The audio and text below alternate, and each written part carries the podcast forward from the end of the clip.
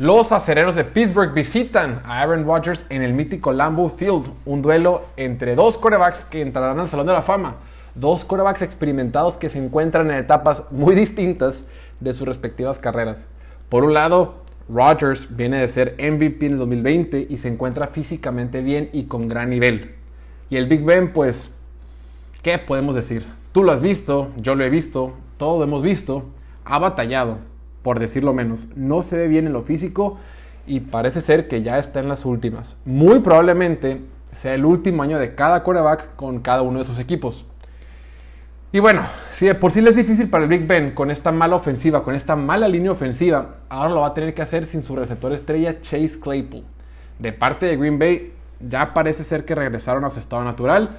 Después del susto que se llevó la NFL tras la desastrosa actuación que tuvieron en la semana 1 frente a Nueva Orleans, ya estas últimas dos semanas hemos visto mejor, hemos visto mejor a Rodgers y Rodgers se ve súper bien. Por algo su equipo es favorito en este partido para ganar por 6 puntos y medio. Aunque TJ Watt sí ha estado entrenando y puede que juegue, aún así va a ser muy difícil que Pittsburgh pueda detener a Davante Adams y seguirle el ritmo a la ofensiva de Green Bay. Mi pronóstico es que este partido lo ganan los empacadores por un marcador de 24 a 20.